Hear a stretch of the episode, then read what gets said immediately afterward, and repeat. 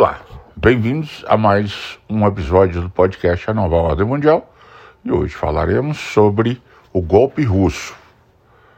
O que aconteceu?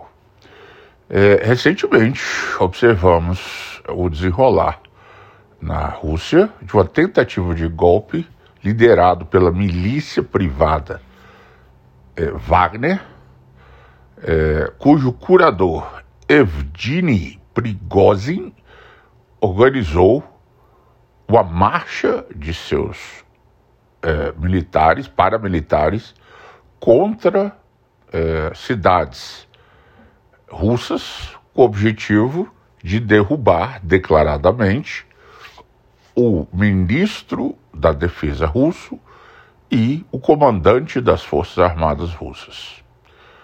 Vamos tentar entender o que está por detrás desse processo e entender as consequências e por futuros desdobramentos dessa ação. Pois bem, primeiro vamos entender como é que surge a milícia privada Wagner e depois sua função dentro da máquina de guerra russa. É, por volta de 2014, quando houve a anexação da Crimeia e o início da guerra, guerra civil ucraniana, apoiada pela Rússia, houve é, uma pequena é, situação que ocorreu no regime russo, que foi a criação da, da milícia Wagner, inicialmente formada por um, por um ex-militar russo é, o ex-coronel da KGB, que começou a estruturar uma milícia para apoiar a guerra civil ucraniana e que, aos poucos, foi sendo incorporado pelo Estado russo. Para entender a lógica disso, temos que entender um pouco a lógica do direito internacional, principalmente o direito da guerra. De acordo com a legislação internacional, um país que, que entre em conflito com outro país, ele deve mandar suas tropas regulares. Então, isso tem uma formalidade na qual você declara guerra ao país por uma razão, motivo qualquer.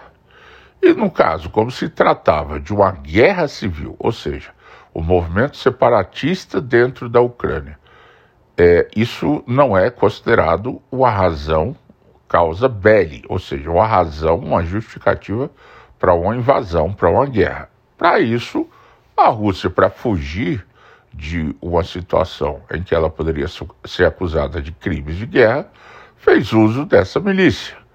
Como forças mercenárias, ou seja, forças que não são vinculadas diretamente ao exército regular, não são regulamentadas pelo direito internacional, a Rússia fez uso desse, dessa, dessa milícia Wagner para ser seu instrumento militar, sua milícia privada a serviço, contratada, paga é, e, e armada pelo exército regular russo.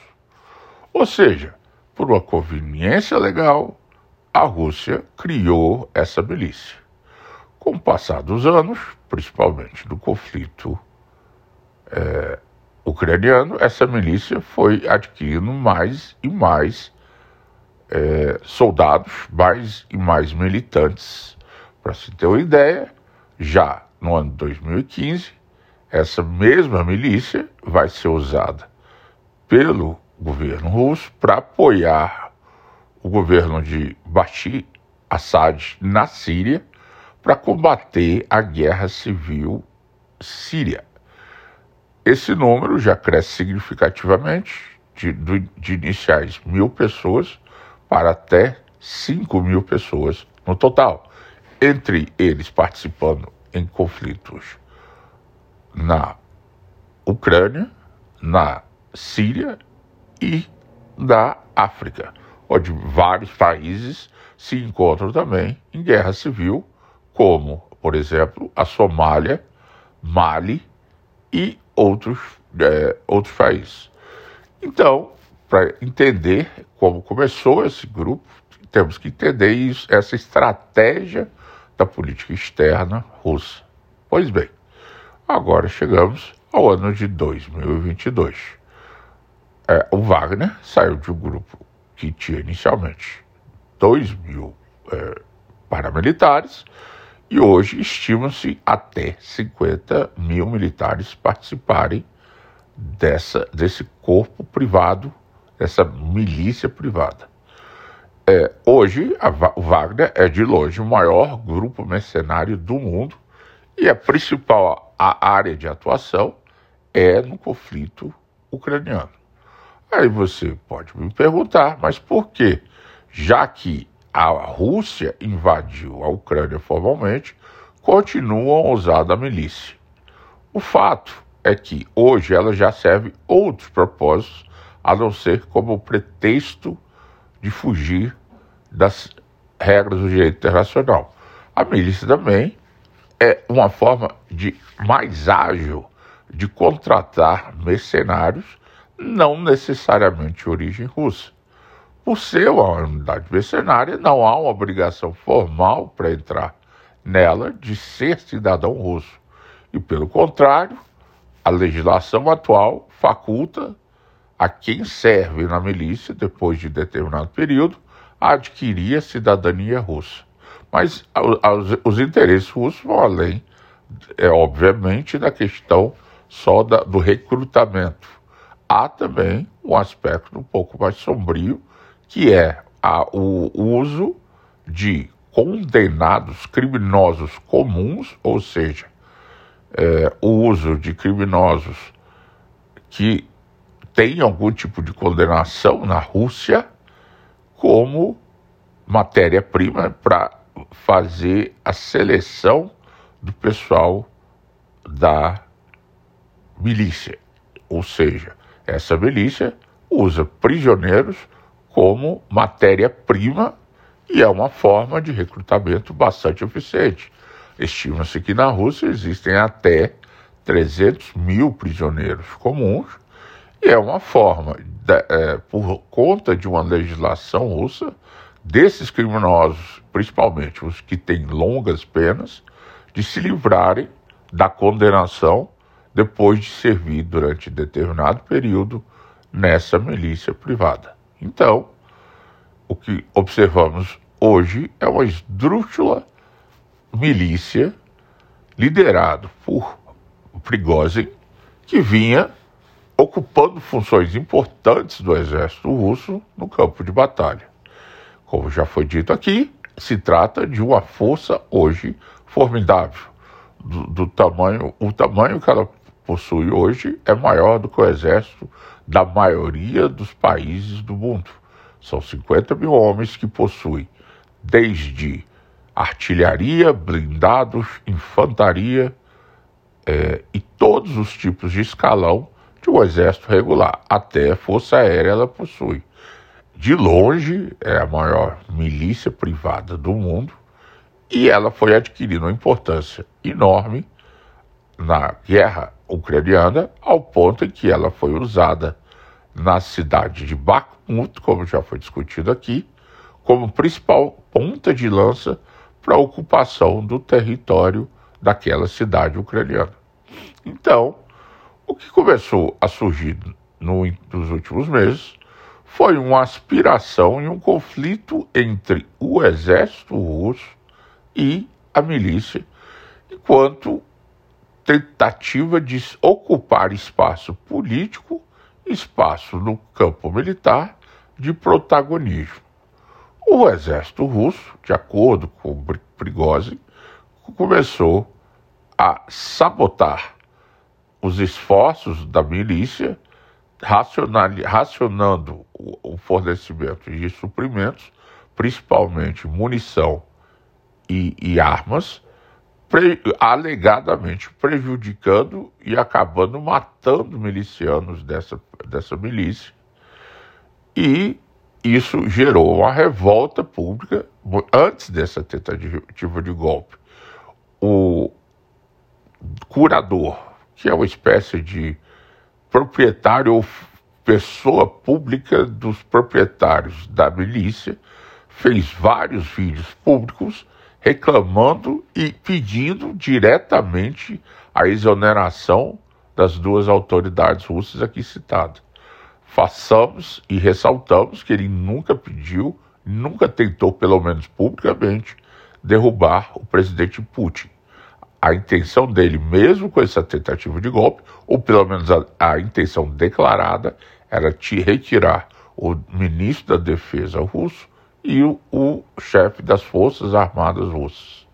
Então, foi é esse o contexto básico desse conflito. Obviamente, existem interesses políticos desse curador Prigozhin.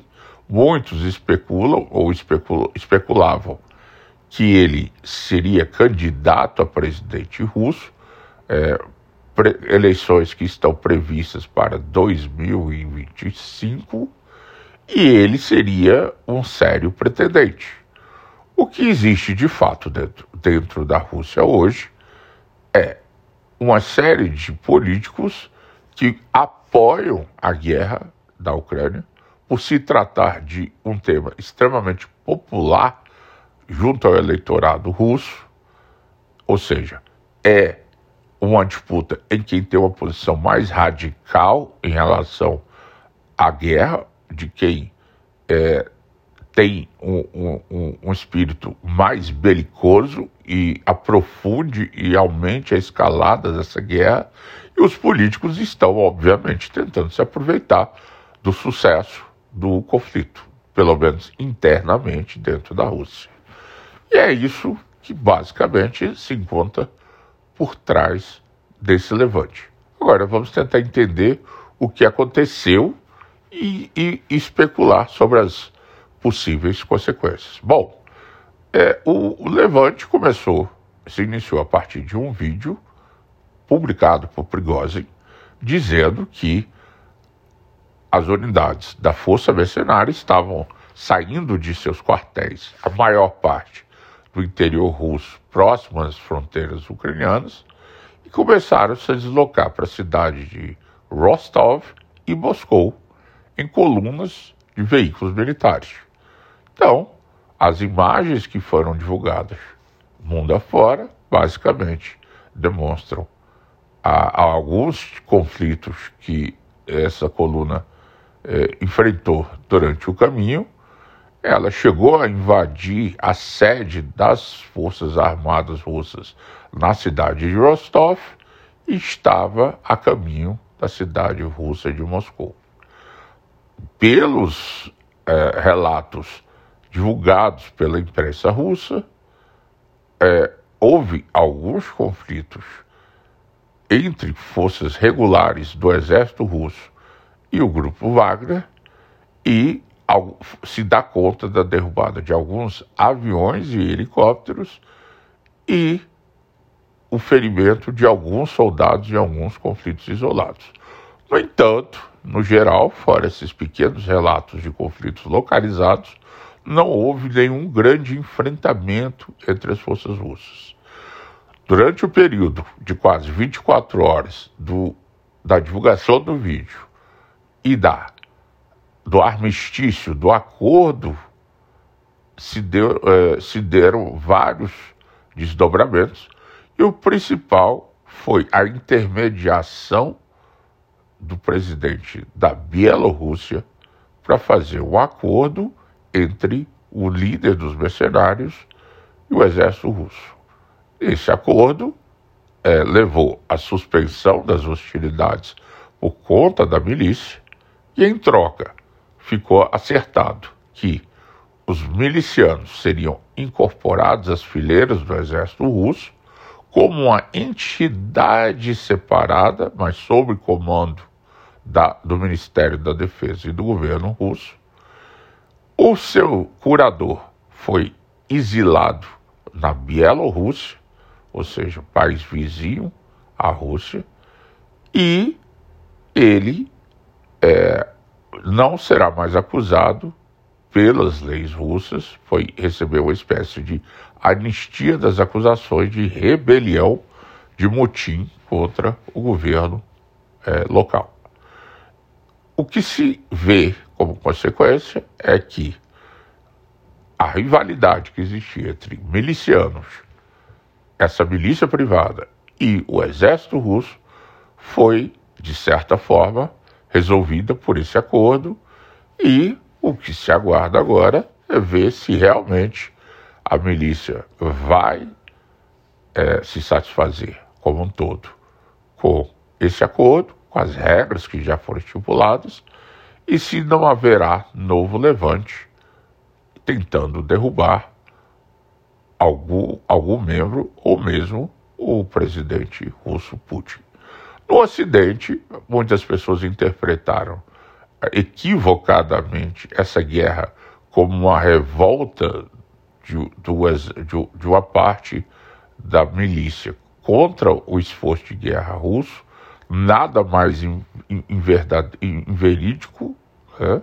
porque, na verdade, não se tratou de uma tentativa de derrubar é, Putin por conta da guerra, pelo muito pelo contrário, existem muitas críticas dentro da Rússia contra a condução da guerra pela, por Putin, que consideram ele extremamente ineficiente e leve na forma como, como é, conduz a guerra.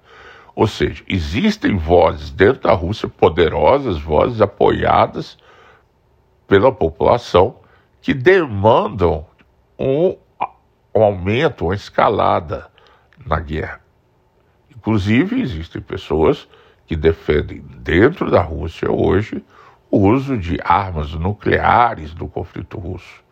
O uso de armas nucleares é um tema tabu, porque muitos temem que o uso de armas nucleares leve à chamada guerra nuclear. Então, estamos em uma situação muito perigosa na história da humanidade. Ontem corremos o risco sério com essa tentativa de golpe militar de que uma milícia privada pudesse tomar controle das ogivas nucleares russas e simplesmente iniciar uma guerra por meio de uma entidade privada. Isso que se encontra em jogo no meio dessa confusão toda. Então, estamos acompanhando com muita atenção esse conflito, porque ele pode facilmente levar a uma guerra de extermínio da humanidade. Agora, no próximo dia 10, 11 e 12 de julho, vai haver a cúpula da OTAN na cidade de Vilnius,